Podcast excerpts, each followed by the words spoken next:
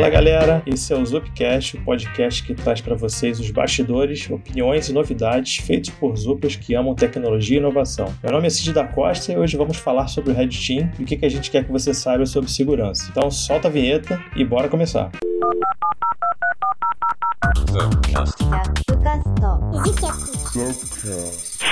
Isso aí, galera. Hoje comigo estão algumas feras aqui. O Igor Leonardo. Fala aí, galera. Beleza? Especialista de segurança da informação aqui da ZUP, do Red Team. E o Hamilton Domenes. Bom, galera. Também outro especialista de segurança da informação aqui do Red Team. E a gente hoje vai falar do tema: o que, que o Red Team quer que você saiba sobre segurança.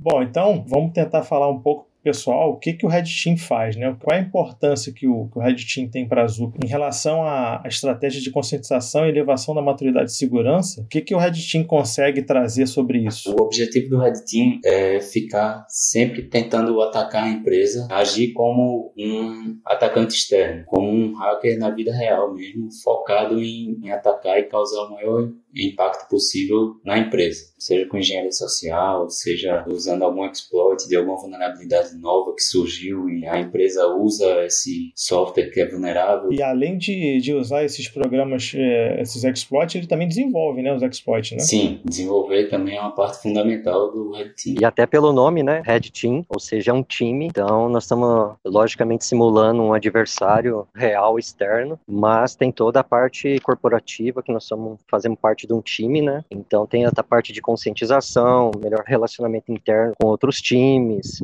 Então tem essa parte que é extremamente importante mesmo. Não é um time que fica individualizado, né? Não é algo assim à parte da empresa. Então o Red Team tem que ser parceiro mesmo para a coisa funcionar. Interessante do, do, do Red Team na, na ZUP é que se for analisar, eu já estou quase dois anos, nós temos aí quase 70% do tempo desenvolvimento, criando técnicas novas, criando ferramentas novas, ou seja, acabamos usando algumas ferramentas de mercado, mas elas não são suficientes para simular um adversário real. São situações que são conhecidas, então é fácil de você fazer segurança, agora quando você cria algo novo, a possibilidade de sucesso é muito grande. E aqui na ZUP isso é bem forte. Pô, bacana, cara. Inclusive teve até um, um caso recente, né, que a gente fazendo uma pesquisa em cima de métodos para bypassar o antivírus, né, a gente conseguiu explorar uma vulnerabilidade que ainda não tinha sido é, catalogada, né? A empresa não sabia, né? E eles estão agora até desenvolvendo um, um fix para esse antivírus para poder lançar, inclusive para todas as empresas, porque eles não tinham identificado essa falha, né? Isso. E o interessante disso daí é que o Lucas, né, que faz parte do nosso time, ele nunca tinha feito um malware, nunca tinha feito esse tipo de técnica. É, eu já tenho quase 20 anos de experiência nisso daí. Eu fiz alguns redirecionamentos, mas como o Lucas ele é muito bom em desenvolvimento, ele acabou criando uma técnica e foi testado no antivírus e ele acabou descobrindo uma vulnerabilidade de arquitetura do antivírus, ou seja, estamos lutando aí para virar uma CVE, mas foi extremamente interessante porque veio do zero e em poucos meses ele já criou um, uma pesquisa extremamente interessante.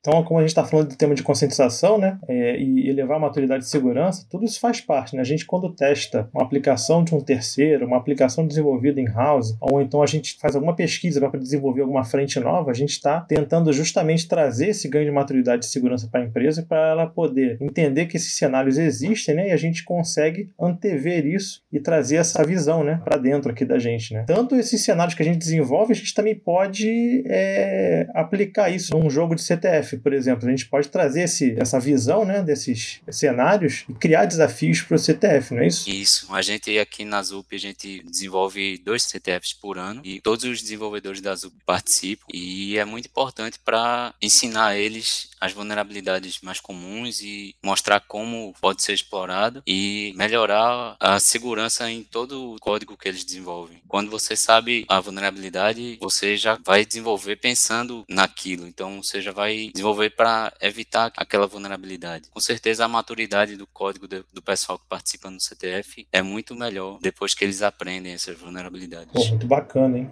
E só para lembrar também, né, o CTF vai acontecer agora dia 1, 2, 3 de julho, né? Que é o do meio do ano que acontece, que é o primeiro, né? E o próximo vai ser mais pro final do ano. E só para acrescentar nessa parte de desenvolvimento, o CTF que nós fazemos aqui na ZUP é criado 100% pelo time do Red Team. E também tem parceria com outros times quando eles querem participar também. E isso é o legal modelo, porque você explorar uma vulnerabilidade, você tem um caminho. Agora, você desenvolver uma vulnerabilidade, você tem que entender o contexto técnico dela dela. E é legal que o time tem esse mindset e todo o CTF aí, o pessoal gostou bastante. E junto o pessoal, né, do Blue Team, do, do AppSec, com um Red Team, a gente bota numa sala, o pessoal quebra a cabeça lá e vai trocando ideia em cima dos desafios, né? Eu acho mó barato isso daí, cara. Bem bacana mesmo. Bom, agora o ponto central, né? O que, que a gente quer que você saiba, né? Sobre alguns ataques e golpes que têm acontecido, sobre alguns ataques também do passado que voltaram à tona, né? Vamos tentar trazer para vocês alguns insights sobre o, o que, que tem acontecido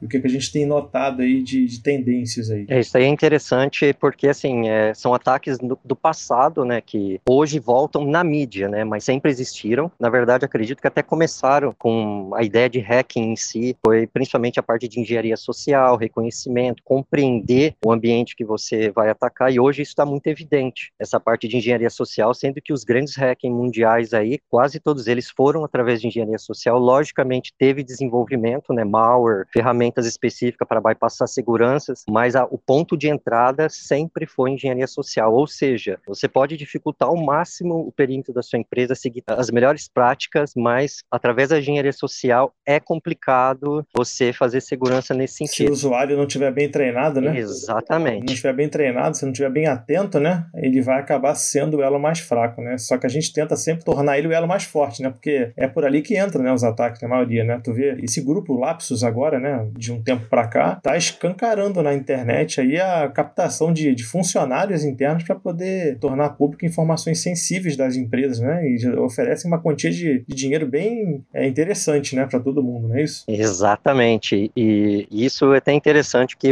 a guerra que se iniciou praticamente foi um marco na história do hacking, porque todos os grupos é, estavam em seus países, estavam descentralizados por causa da guerra. Todos os grupos se uniram no mundo, ou seja, hoje praticamente todo mundo se conhece, e isso abriu um, um, um nível de hacking sem precedentes mesmo. Então, e está muito evidente essa parte de engenharia social, muito exploit, muita coisa que está aparecendo. Assim, algo que todo mundo pensava que era muito filme, que era algo que era inimaginável, não vai acontecer, está acontecendo hoje muito forte mesmo, principalmente ali para o leste europeu e Rússia, né? Parece coisa de filme mesmo, a gente está vivendo isso agora, né? Isso. E é legal, né? Porque eu sou um desenvolvedor de, de malware, né? Tenho muita experiência nesse mundo de bypass de segurança e eu sempre fui muito solitário, né? E por causa dessa guerra em si, eu tô vendo muita gente, muitos desenvolvedores, muitos caras com, com o mesmo mindset. Assim, por um lado, para mim, na parte de tecnologia que eu gosto absurdamente, eu tenho 41 anos, né? É algo que eu sou apaixonado mesmo. Eu tô vendo muito. Então eu tô, assim, praticamente insano com mais de 40, 50 salas ali, que é tudo ucraniano, russo, etc., traduzindo ali, lendo todo o contexto para não perder esse, esse momento histórico que nós estamos vivendo hoje. E aí foi bom tu ter colocado esse ponto, Hamilton, porque parece que voltaram a utilizar né, essa falha do, do Log4Shell e do Log4j né, para alguns ataques entre esses países que estão em guerra agora. Igor, você tem alguma coisa para falar para a gente em relação a isso? Sim, o Log4Shell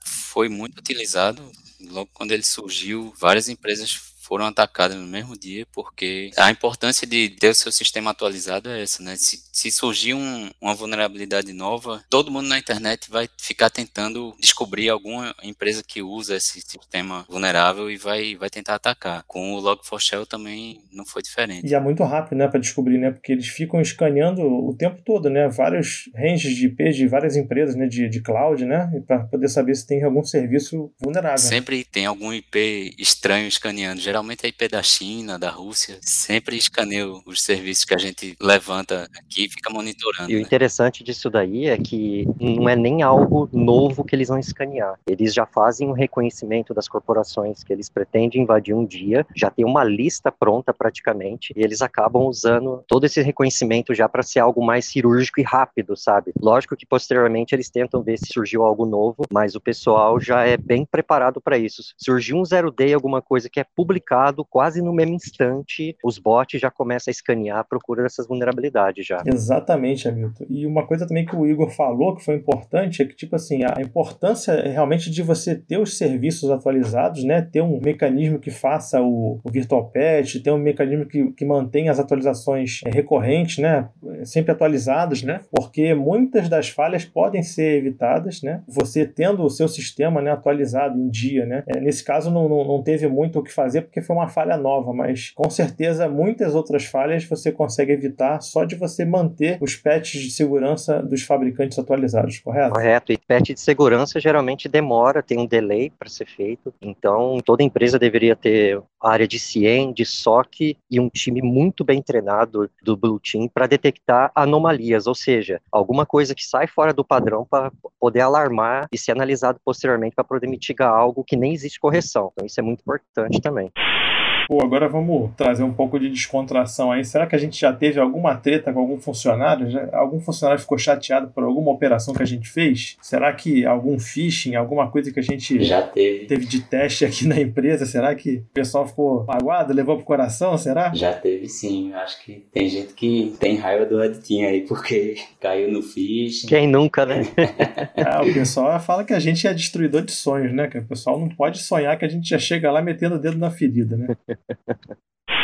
Acho que se deve falar do mesmo assunto que eu estou pensando aqui. Teve um caso, teve uma festa que a gente descobriu que tinha alguma coisa exposta na internet sobre aquela festa, vazaram alguma informação. A gente usou exatamente aquele ponto para fazer uma operação de Red Team para aquela festa, né? Conta a história pra gente aí, Igor. Como é que foi? A gente usou o template exatamente como o Azup usava, porque estava exposto na internet esse e-mail, né? Então, quando a gente lançou esse phishing, estava com a mesma identidade visual que o, a comunicação interna da Zup usava. E muita gente caiu no phishing, muita gente teve raiva também porque a gente usou esse template e aí não dava para diferenciar o que era phishing e o que era a comunicação real. E também tinha um prêmio, né? Um voucher de um fast food, né? De um sistema de fast food, né? Sim. Esse aí foi o pior, né? O e-mail prometia um voucher, né? E aí muita gente ficou esperando esse voucher aí, mas não entrou. Né? aí o pessoal depois começou a reclamar, né? Poxa, queria o um voucher, não sei o quê. Nem que podiam soltar o voucher, né? A gente caiu, mas o voucher podia ser de verdade. É,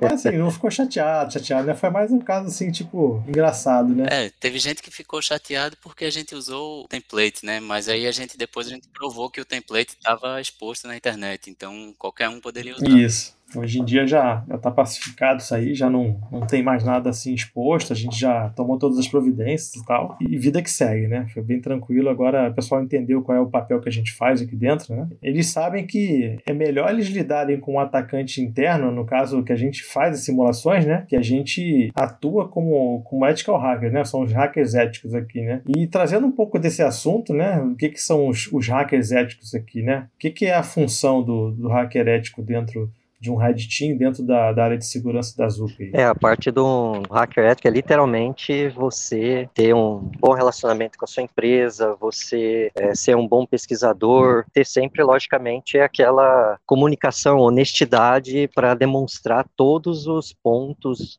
que foram é, explorados, pesquisados, para tentar aumentar sempre a régua da empresa. Então, o hacker ético é aquele pesquisador que encontra vulnerabilidade, igual o hacker Black Hat, né? Mas ele tenta demonstrar ao máximo, passar ao máximo o seu conhecimento para aumentar a régua da empresa. A diferença do, do ethical hacker, né, que é, é, o famoso white hack, né, diferente do black hat, né, o white hack ele trabalha dentro de conceitos, né, e caráter, né, da própria ética dentro da empresa, porque ele tem um contrato, ele tem deveres, né, e, e direitos dentro daquela, daquele contexto da empresa. Já o black hat, né, o, o hacker que é o não ético, né, ele é o cara que vai, às vezes, trabalhar por hacktivismo, é o cara que vai trabalhar por dinheiro dinheiro ou trabalhar realmente só por egocentrismo, né? O cara que vai tentar subverter as coisas à, à sua vontade. Isso, às vezes ele usa só para ganhar fama mesmo, para mostrar que, que pode derrubar a empresa ou que pode causar algum prejuízo. Às vezes ele nem ganha nada, mas ele ganha fama, né? Um hacker ético, quando ele descobre uma vulnerabilidade, ele alerta a empresa e ele sinaliza que achou e enquanto um black hat ele vai tentar usar isso para alguma coisa, às vezes para ganhar dinheiro, às vezes até só para ganhar fama mesmo.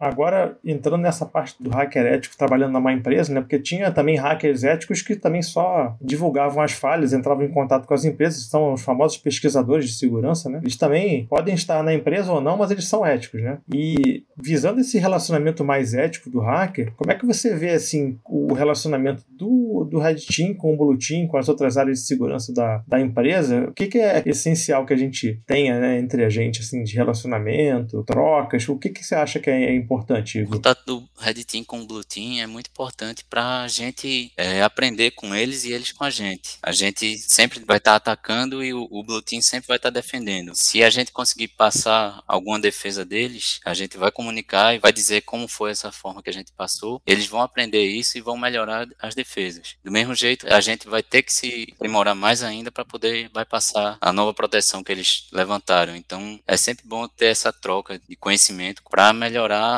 a segurança da empresa como um todo. É, e, essa parceria é interessante porque simular um adversário sem nenhum tipo de contato com, com o pessoal do, do, do, Blue Team, você acaba deixando várias coisas passarem que poderiam ser exploradas, pesquisadas. Então, é interessante esse relacionamento porque nós estamos falando de uma corporação, né, de uma empresa. Então, é, estamos simulando o adversário, mas logicamente é no modelo mais controlado. Então, quanto mais visão de possibilidade de pesquisa e exploração, melhor para a empresa. Então, esse contato com, com os times é muito importante mesmo. Outra coisa também em relação a simulações que a gente faz em conjunto, né? Tem algumas simulações que a gente faz justamente para poder aferir, né, é, os controles que foram implementados, né? E tem outras que a gente faz de forma sem aviso, né? Justamente para ver o tempo de reação, né, para poder entender como é que o time está preparado, né, para uma emergência, para um, um incidente, vamos dizer assim, né? É outro ponto que é importante, né? O, o, o Red Team ele, ele tem que ter uma atuação em conjunto também com, com o Blue Team, justamente para poder trazer esse ganho de maturidade do próprio time, né? O próprio time entender como é que é um, um ataque é feito, para eles poderem pensar em formas diferentes de garantir que aquele ataque não tenha sucesso, né? Acho que isso é importante também, né? E outras frentes também que a gente atua, né? Não sei se vocês quiserem comentar também, é sobre é, algumas falhas que a gente pode encontrar também em código, né? Vulnerabilidades, parte de segurança física também, que é, faz parte de uma exploração de um Red Team, invadir segurança física também, né? A gente pode fazer o phishing através por telefone também, por SMS. Tem vários canais que a gente consegue buscar uma brecha de segurança, né? Quer comentar alguma coisa sobre isso, o Hamilton? Sim, sim. E a parte física vai em todo. Vai ser catraca, portas, onde ficam computadores e tudo mais, né? Crachá digital, né? Biometria, né? Isso. E tudo isso existe equipamento público que tem cursos aí que facilita para aprender, mas tem hardware pronto para isso. Então, é uma das áreas dessa parte de, de hacking mesmo físico. Inclusive o pessoal que vai para Zupcon, tome cuidado aí, porque o Red Team vai estar tá lá também. é isso aí, cara. E aí, já que a gente falou nesse, nesse avisinho aí que a gente deu aí, como é que a gente prepara um ataque? E o que, que a gente faz para preparar um ataque? A gente está sempre pensando em, vários cenários, né? Tipo, a gente está vendo televisão, a gente está pensando no ataque. A gente está olhando para uma mensagem no WhatsApp, a gente está pensando no ataque. A gente está vendo o grupo do Telegram, a gente está pensando no ataque. Então, tipo assim, para vocês, assim, como é que vocês preparam o ataque de vocês? O que, que vocês levam em consideração? O que, que vocês estão pensando na hora de montar um ataque? Então, algumas vezes a gente gente já tem em mente que quer fazer um phishing, por exemplo. E aí a gente já fica pensando em várias formas de fazer a engenharia social para o pessoal cair no phishing, né? Outras vezes a gente simplesmente acha uma vulnerabilidade pequena na ZUP exposta e a gente pensa o que é que a gente pode fazer a partir disso aí para aumentar o, o, impacto. Já teve casos da gente achar um, um subdomain takeover que, que aparentemente não, não dava para ser usado para muita coisa, mas a gente evoluiu esse ataque e no final a gente terminou pegando a conta de, de um desenvolvedor da ZUP. A gente evoluiu, fez várias etapas de evolução do ataque, desenvolveu várias coisas em cima disso aí, mas é só um exemplo que a partir de, um, de uma vulnerabilidade aparentemente pequena, a gente consegue o objetivo final de ter o acesso a uma conta de, de um desenvolvedor e aí a gente tá dentro da, da ZUP, tem, tem acesso a tudo que ele desenvolve, tem acesso às conversas dele no time, então poderia se passar por ele conversando com alguém e pedir alguma senha, falar alguma coisa a mais. A gente vai evoluindo sempre. A partir das coisas que a gente acha, a gente tenta aumentar o impacto. Vocês já chegaram a utilizar é, algum, algum veículo legítimo de mídia social para poder se passar por alguém e fazer algum ataque? Porque, tipo assim, é, hoje em dia tu pode conversar com as pessoas pelo Facebook, pelo Insta, pelo LinkedIn, né? E você pode simplesmente ter um perfil lá e fazer um, um bate-papo com alguém. Ninguém sabe quem você é realmente, né? Você já chegou a usar alguma coisa nesse sentido? LinkedIn é muito bom para isso aí. E a gente já usou para um desses ataques e foi muito bem sucedido. E levando nesse contexto, é, até de usar redes sociais e outros meios de chegar informação, a engenharia social no alvo, é porque hoje os e-mails, se você analisar uma empresa mais séria e, e, e bem cascuda no, no, sentido de segurança, e, e é meio que simples fazer esse tipo de coisa via e-mail, né?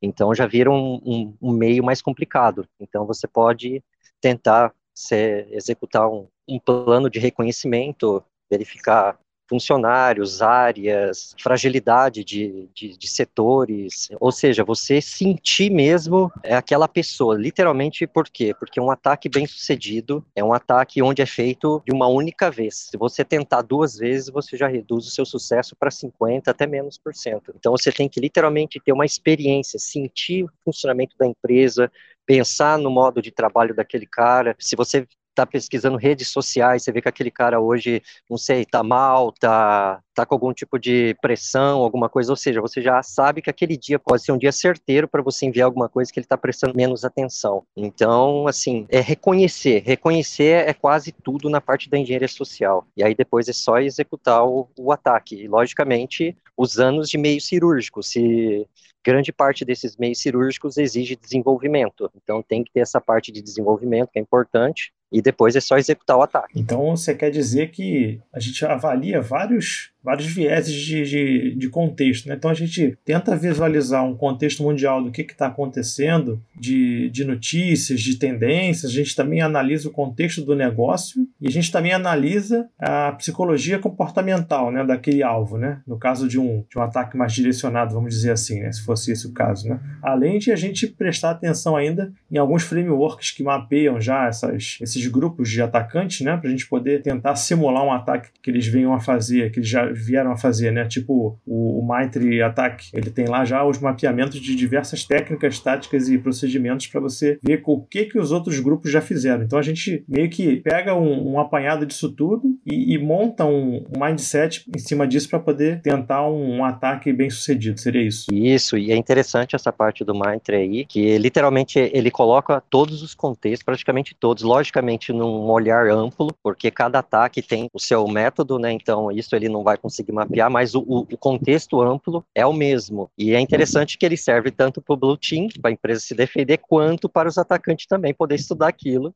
para desenvolver suas técnicas. Então, então o atacante ele consegue é, estudar esses, tipos de metodologias. Vamos sair um pouco desse contexto corporativo, né? Vamos mais também para o mundo real, que hoje existe muito ataque a nível governamental. Então, nós estamos falando de equipes amplas, focadas especialistas que têm dinheiro ilimitado, ou seja, que qualquer tipo de informação que, que é necessária, eles vão conseguir dados pessoais, isso, aquilo. Se precisa ir na casa da pessoa instalar alguma coisa. Então, tipo assim, se nós formos falar num contexto a nível governamental ou até financiado por, um, por uma empresa que tenha dinheiro para isso, né? Então você já reduz o fracasso de, de, um ataque, né? Então você consegue um sucesso muito grande. E aí vem a parte que o pessoal acha que é muito filme, mas isso é real e todas as empresas aí de nome grande elas têm essa possibilidade de sofrer esse tipo de ataque, de concorrentes, a nível governamental e etc.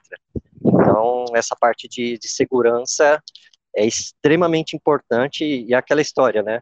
Que você investe em segurança e você às vezes não está vendo o valor no dia a dia, mas basta acontecer uma vez só para a empresa sofrer um grande problema, né? Então é algo que tem que ser constante investimento, treinamento e tudo mais. Tem que ser proativo, né? Na busca da segurança, né? A gente não pode sempre ficar botando band-aid na, na ferida, né? Isso. E o importante é toda a hierarquia de uma corporação pensar em segurança, desde o dono até lá embaixo. Isso é extremamente importante pessoal corporativo, né, a parte mais é, dos CEOs e dos próprios fundadores, né, eles também têm que estar preocupados né, com a segurança. Né? Se eles não estiverem comprados com essa ideia, né, muito dificilmente uh, os esforços da área de segurança eles vão acabar fazendo parte da empresa. Né? Então isso aí vai ter uma baixa adesão até das outras áreas. Mas se eles estiverem sempre reforçando essas ideias, já, já é um ponto ganho né, para a área de segurança. Né? E o que mais que a gente poderia falar para o pessoal, principalmente para os desenvolvedores aí, nossos amigos aí que estão assistindo a gente ouvindo o nosso podcast. Primeiro, manter sempre o sistema operacional atualizado, né? Não sair baixando joguinho pirata em torrent, essas coisas, não reutilizar senha em vários sites, não deixar a senha anotada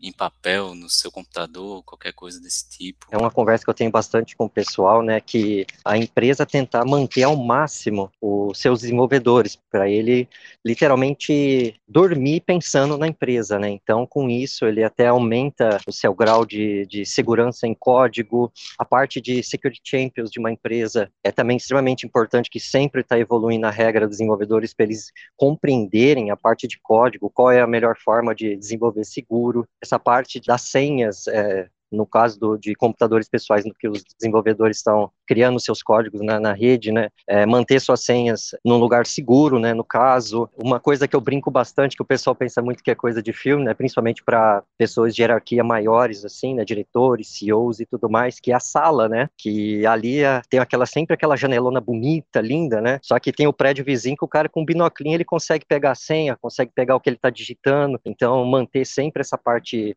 ambiente de trabalho desses computadores importantes seguro. Então, assim, testes que eu já fiz no passado de, de, biometria, de portas físicas e tudo mais, que você consegue quebrar muito fácil, né? Uma coisa que todo mundo pensa que a biometria ela é segura, mas apenas uma cola tenaz numa, na sua digital você consegue abrir qualquer biometria. Olha o pessoal fazendo teste amanhã. É.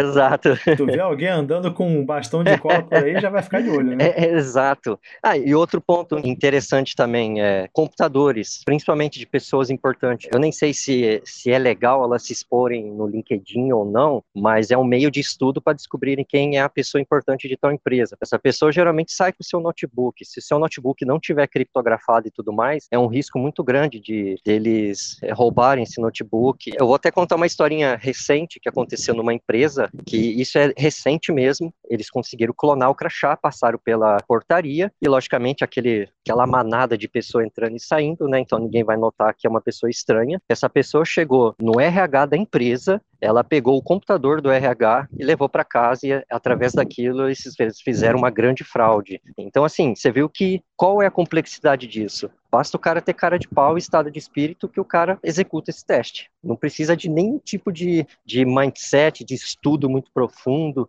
Basta ter aquela estado de espírito e cara de pau que ele consegue fazer esse tipo de ataque. E tem vários outros nesse sentido. Então, uma portaria segura, um ambiente seguro, bem regrado mesmo, que tem que fazer sempre testes periódicos para ver se o ambiente físico realmente está seguro. Então, essa parte de pentestes e etc. tem que ser algo periódico e, e o pessoal não pode pensar que está gastando dinheiro à toa, porque é que eu falei anteriormente, basta uma vez só, que o prejuízo é muito grande. Exatamente. Antes de clicar em qualquer coisa, né, faz uma pesquisa no Google, tenta buscar o, se aquele domínio existe, né?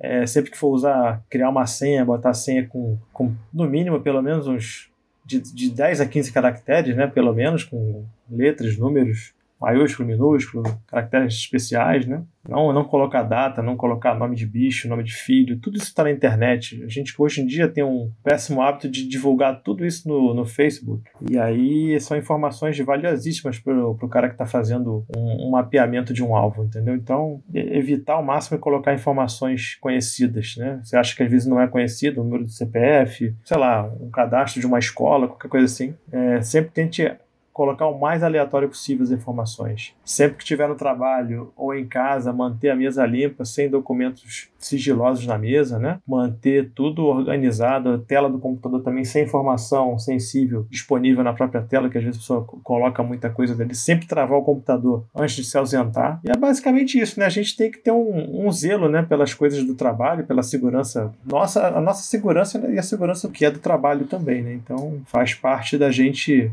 no dia a dia ter esse zelo, né? E aí, assim, só para concluir, né, o que a gente falou hoje, né, a gente tentou trazer um pouco para vocês sobre o que, que o Red Team gostaria que você soubesse sobre segurança, né? Então a gente contou um pouco do que, que a gente fazia, né? Um pouco das estratégias de, de conscientização que a gente é, atua, né? Trazendo esse viés de, de conscientização através das nossas atividades, né? A parte de, de jogos também que a gente possibilita para as UPAs participarem, né, também para poderem exercitarem a sua parte de segurança, né.